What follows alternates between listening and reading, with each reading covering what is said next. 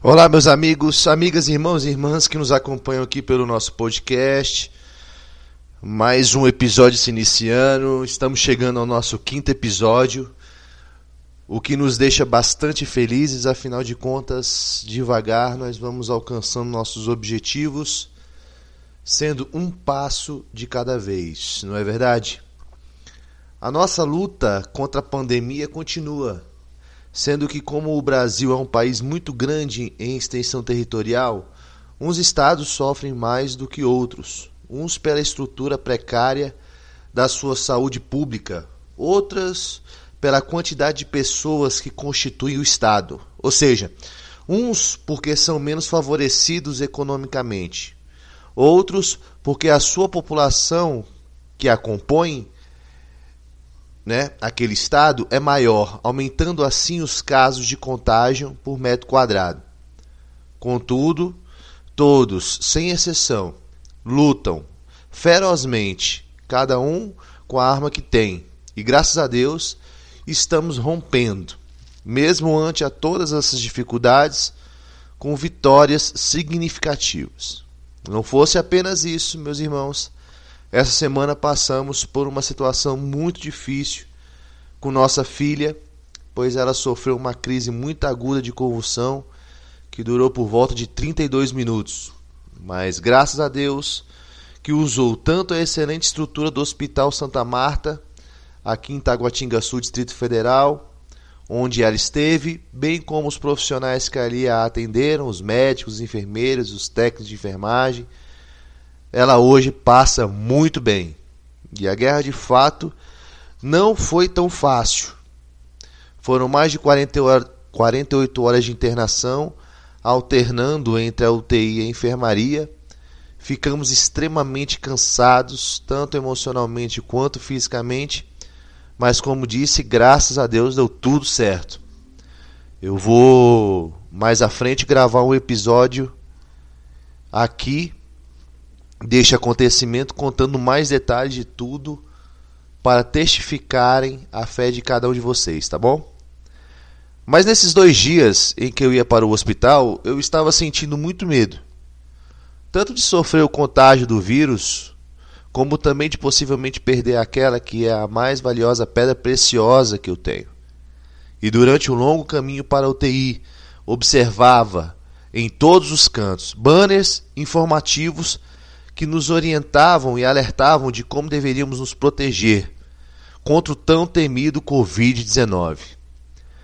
E somando a isso, tínhamos o ritual que nesses dois dias nos acompanhava, onde deveríamos realizar antes de entrar no leito em que nossa filha se encontrava. Em ambos os casos, nós deveríamos lavar bem as mãos. Não bastasse lavar, tínhamos também que higienizar bem com o então famoso álcool em gel, que você deve tanto conhecer.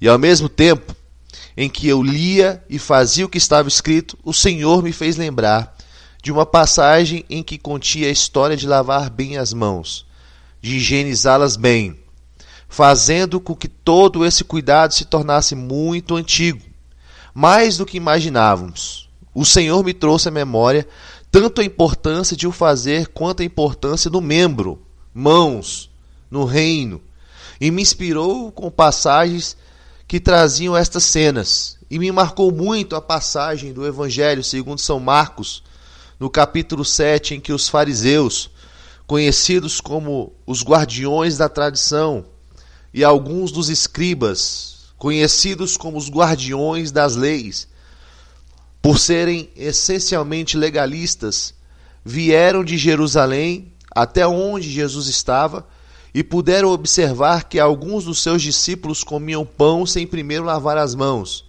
e os repreenderam. Até porque, como a própria passagem mesmo diz, os fariseus e todos os judeus, conservando a tradição dos antigos, não comiam sem lavar as mãos por inúmeras vezes. Não somente isso, quando eles voltavam do mercado, se não se, não se lavarem, inclusive tomando banho, não comiam também. E muitas outras coisas tinham que ser observados, também como lavar os copos, os jarros, os vasos de metal, e as camas. Então, o que estava por trás de lavar as mãos, de fato? Nos primeiros tempos, a lei de Moisés dava várias orientações sobre coisas que poderiam deixar uma pessoa impura, como corrimentos de órgãos genitais, lepra e tocar em cadáveres de pessoas e animais. Ela também dava instruções sobre purificação, que poderia ser feita por meio de sacrifícios. A pessoa ou objeto impuros também poderiam ser lavados ou enxaguados com água, conforme estão escritas nas passagens de Levítico, capítulo 11 ao 15, Números, capítulo 19. E não somente isso, mas a lei prescrevia também que os sacerdotes lavassem as suas mãos e seus pés na bacia de cobre, localizada entre o santuário e o altar, antes de ministrarem junto ao altar ou entrarem na tenda de reunião. Está escrito isso em Êxodo, capítulo 30, do versículo 18 ao 21. A lei trazia ainda que, em caso de se encontrar uma pessoa assassinada e fosse impossível determinar com certeza quem foi o assassino, os anciões da cidade mais próxima de onde se encontrou o morto deveriam lavar desculpa, deveriam levar uma novilha que ainda não havia sido colocada para trabalhar, ou que nunca havia puxado um jugo, para que um vale de torrente em que corresse água e ali quebrar a nuca da novilha. Depois desse sacrifício, os anciões deviam lavar as mãos sobre a novilha denotando a sua inocência com respeito ao assassinato. Deuteronômio 21, do versículo 1 ao 8. Também, segundo a lei, a pessoa era considerada impura se fosse tocada por alguém que tivesse um fluxo e que não tivesse lavado as suas mãos. Levítico 15, versículo 11. O rei Davi, na sua época, desejava ter mãos moralmente limpas para poder adorar perante o altar de Jeová. Salmo capítulo 26, 6 diz: Lavo minhas mãos em sinal de inocência, e assim poderei andar ao redor do teu altar, ó Senhor. Por outro lado, Pôncio Pilatos, governador de Roma, tentou em vão isentar-se da culpa de sangue em relação com a morte de Jesus por lavar as mãos diante do povo.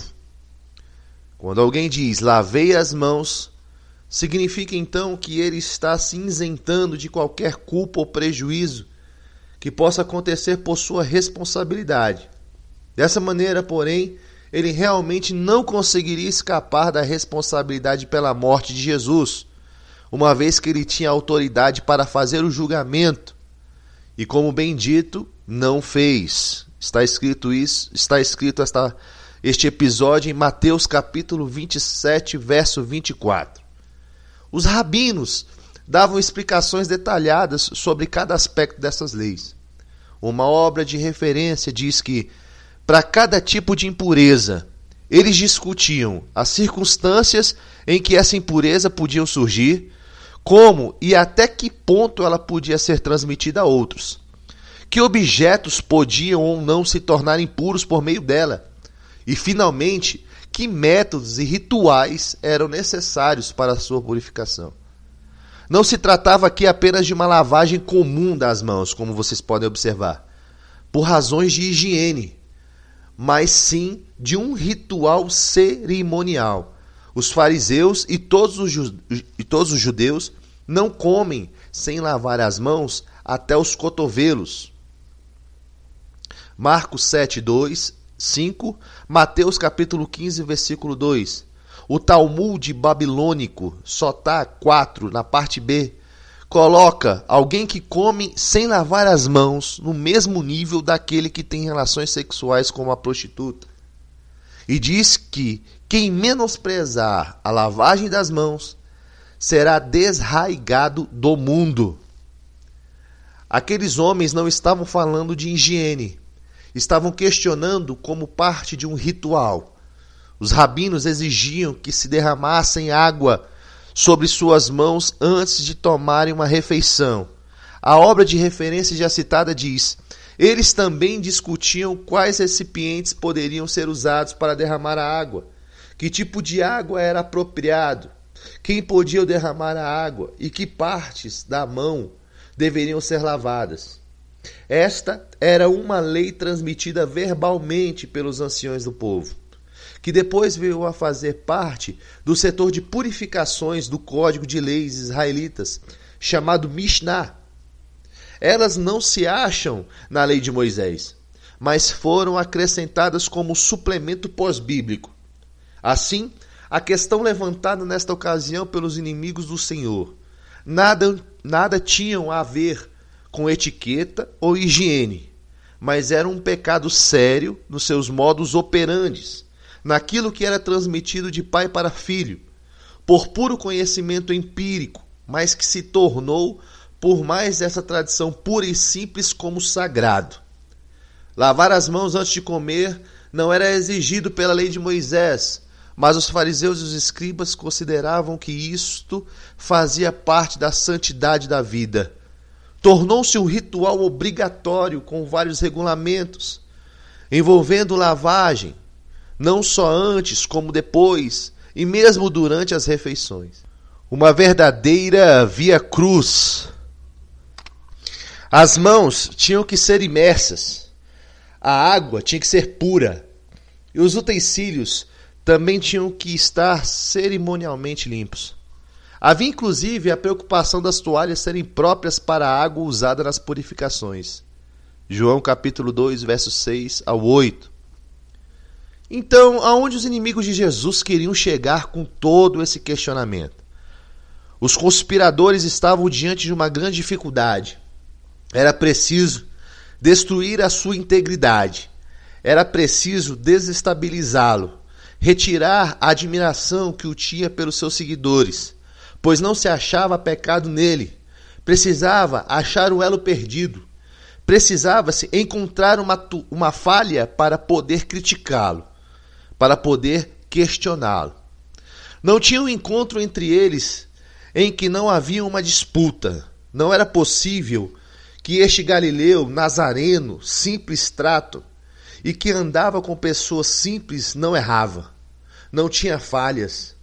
Existe uma máxima dentro do direito e da argumentação do debate humano em que, se não podemos contra os argumentos do nosso adversário, passamos a argumentar contra a pessoa que estamos debatendo.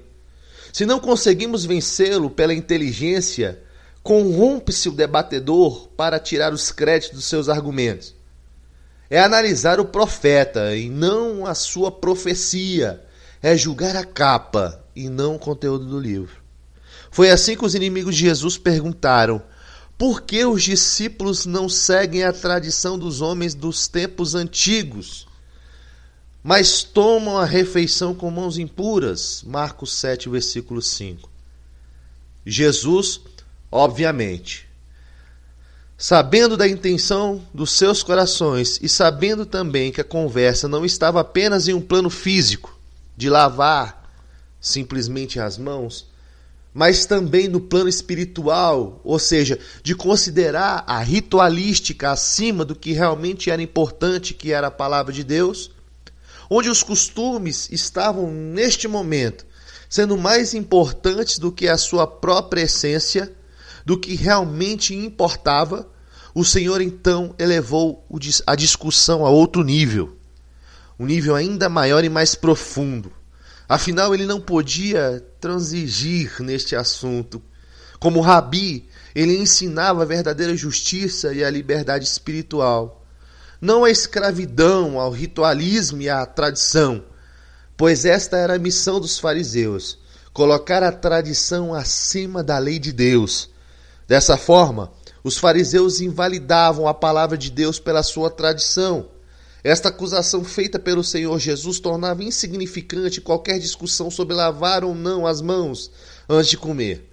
A força moral da lei de Deus estava sendo anulada pelos caprichos e pela conduta imoral dos fariseus.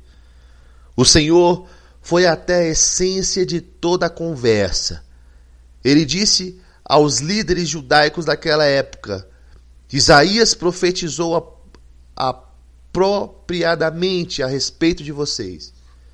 Chamou-os de hipócritas, como está escrito: Este povo me honra com os lábios, mas seus corações, mas seu coração está muito longe de mim.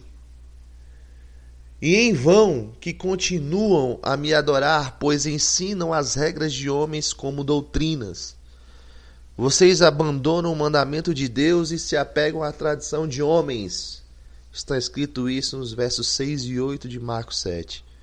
Ou seja, o Senhor foi para o campo que somente ele domina, o coração do homem e as suas intenções somados ao que realmente o reino queria tratar, o que realmente era importante para o Pai.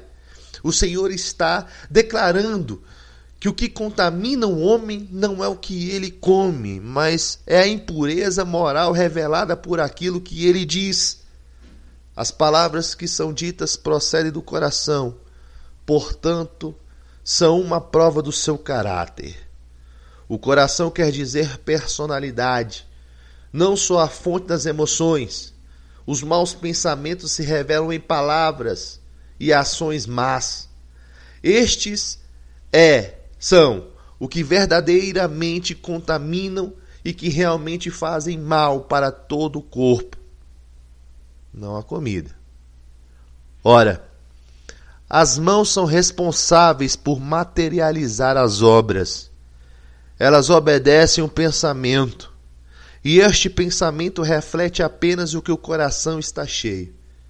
Somente o coração coordena os pensamentos e a boca externa todos eles. As mãos são apenas o final de todo o processo e não o início delas. Estão dando muita importância para o fim das coisas e não dão a mínima importância do início delas. É a própria, e a própria palavra nos ensina que não devemos virar as costas para o início das coisas. Porém, devemos valorizar todo o processo, porque são elas que dão o verdadeiro direcionamento para o objetivo. Hoje, floreamos as formas, disfarçamos os meios, somos falsos, mascaramos o que realmente queremos mostramos algo que definitivamente não é o verdadeiro propósito. Queremos os aplausos dos homens, mas não queremos tanto o reconhecimento de Deus. Queremos status, fama, mas esquecemos que tudo gira em torno da glória de Deus. E esta glória é insubstituível, indivisível e totalmente pessoal. O que quer dizer que Deus não divide ela com ninguém e não dá ela a ninguém. Ainda hoje existe uma multidão de gente que sente que para agradar a Deus é suficiente passar por uma cerimônia qualquer e praticar rituais variados que purifiquem o seu exterior. E não entendem que de fato precisam limpar as, os seus corações. E o processo se dá de dentro para fora e não de fora para dentro. O que quero dizer é: vamos lavar as mãos, mas também vamos lavar as nossas vestes. Não nos preocupemos somente com o externo, mas confessemos as nossas falhas e entremos na presença de Deus com sinceridade, lançando fora todo o nosso eu, todo o nosso pecado, e se enchendo cada vez mais do seu espírito. Vamos sim lavar as mãos, mostrando para todo mundo o que fazemos. É exatamente aquilo que nós queremos. Que o Senhor seja exaltado em tudo, e nisso seremos abençoados, e abençoaremos muitos, muitos outros. Daremos o devido testemunho certamente a glória de Deus irá resplandecer através das nossas vidas. E a diferença será latente e, chamar, e chamará a atenção de todo o mundo para que nos copie e assim seremos referência para todos eles. Que venhamos a ter medo, não só daquilo que nos mata, mas também daquilo que nos mata e nos manda para o inferno. Que essa preocupação em defender tanto a vida fisicamente falando também se reflita na sua preocupação de defender a sua vida espiritualmente falando. Que as águas se encontrem, que as águas que fluem do seu interior se encontrem com as águas que lavam as suas mãos, que as suas obras acompanhem a sua fé e seja preenchida com a sua santidade. Façam sem esperar nada em troca. Lavem as mãos, mas lavem no banheiro da sua casa, no secreto do seu íntimo, não para se aparecer esperando os falsos aplausos, mas faça no secreto, para que no secreto o Senhor lhe retribua e lhe responda com as coisas do alto. Tenha certeza que fazendo assim colherá grandes frutos, muito maiores que pensamos, imaginamos ou que os nossos corações possam medir. O Senhor está procurando por adoradores que o adoram em espírito e em verdade. O Senhor está à procura dos verdadeiros adoradores, e este certamente pode ser você. Que consigam trazer os céus para a terra, que façam as leis espirituais se materializarem no plano físico. O nome que estamos acostumados a dar a este processo é milagre. Que o Senhor use a sua vida, meu irmão e minha irmã que está me escutando agora, para que o milagre se materialize, tanto na sua vida, quanto na vida dos seus familiares, amigos e conhecidos. O Senhor te chamou para grandes coisas. E para que estas grandes coisas aconteçam, é preciso primeiro treinar nas pequenas. Tudo tem um processo. E para todo processo existe um início. E o povo de Deus está mais preocupado no final das coisas que no início delas, como eu havia dito. Estão mais preocupados com o resultado do que com todo o processo. Mas é o processo que te transforma. É o que de fato te abençoa, transformando cada vez mais em um morador do céu, em população do reino. E a bênção que você acha que é bênção, na verdade, não é para você, é para outras pessoas. Seria engraçado se não fosse trágico. A verdadeira bênção não está nas coisas fisicamente falando, mas nas abstratas, onde nos nossos olhos não veem, onde a linguagem é o famoso espiritualmente falando. São as coisas que não vemos que nos levam para as coisas que não imaginamos, as que o Senhor preparou para nós. Acaba que o dinheiro, casa, carro e tudo mais viram efêmeros perto do que todas as outras coisas que nos foram reservadas, não neste plano e sim nos céus.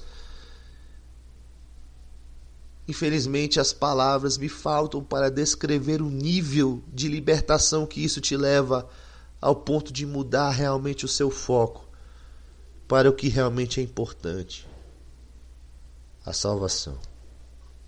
É claro que realmente nunca mereceremos ser salvos.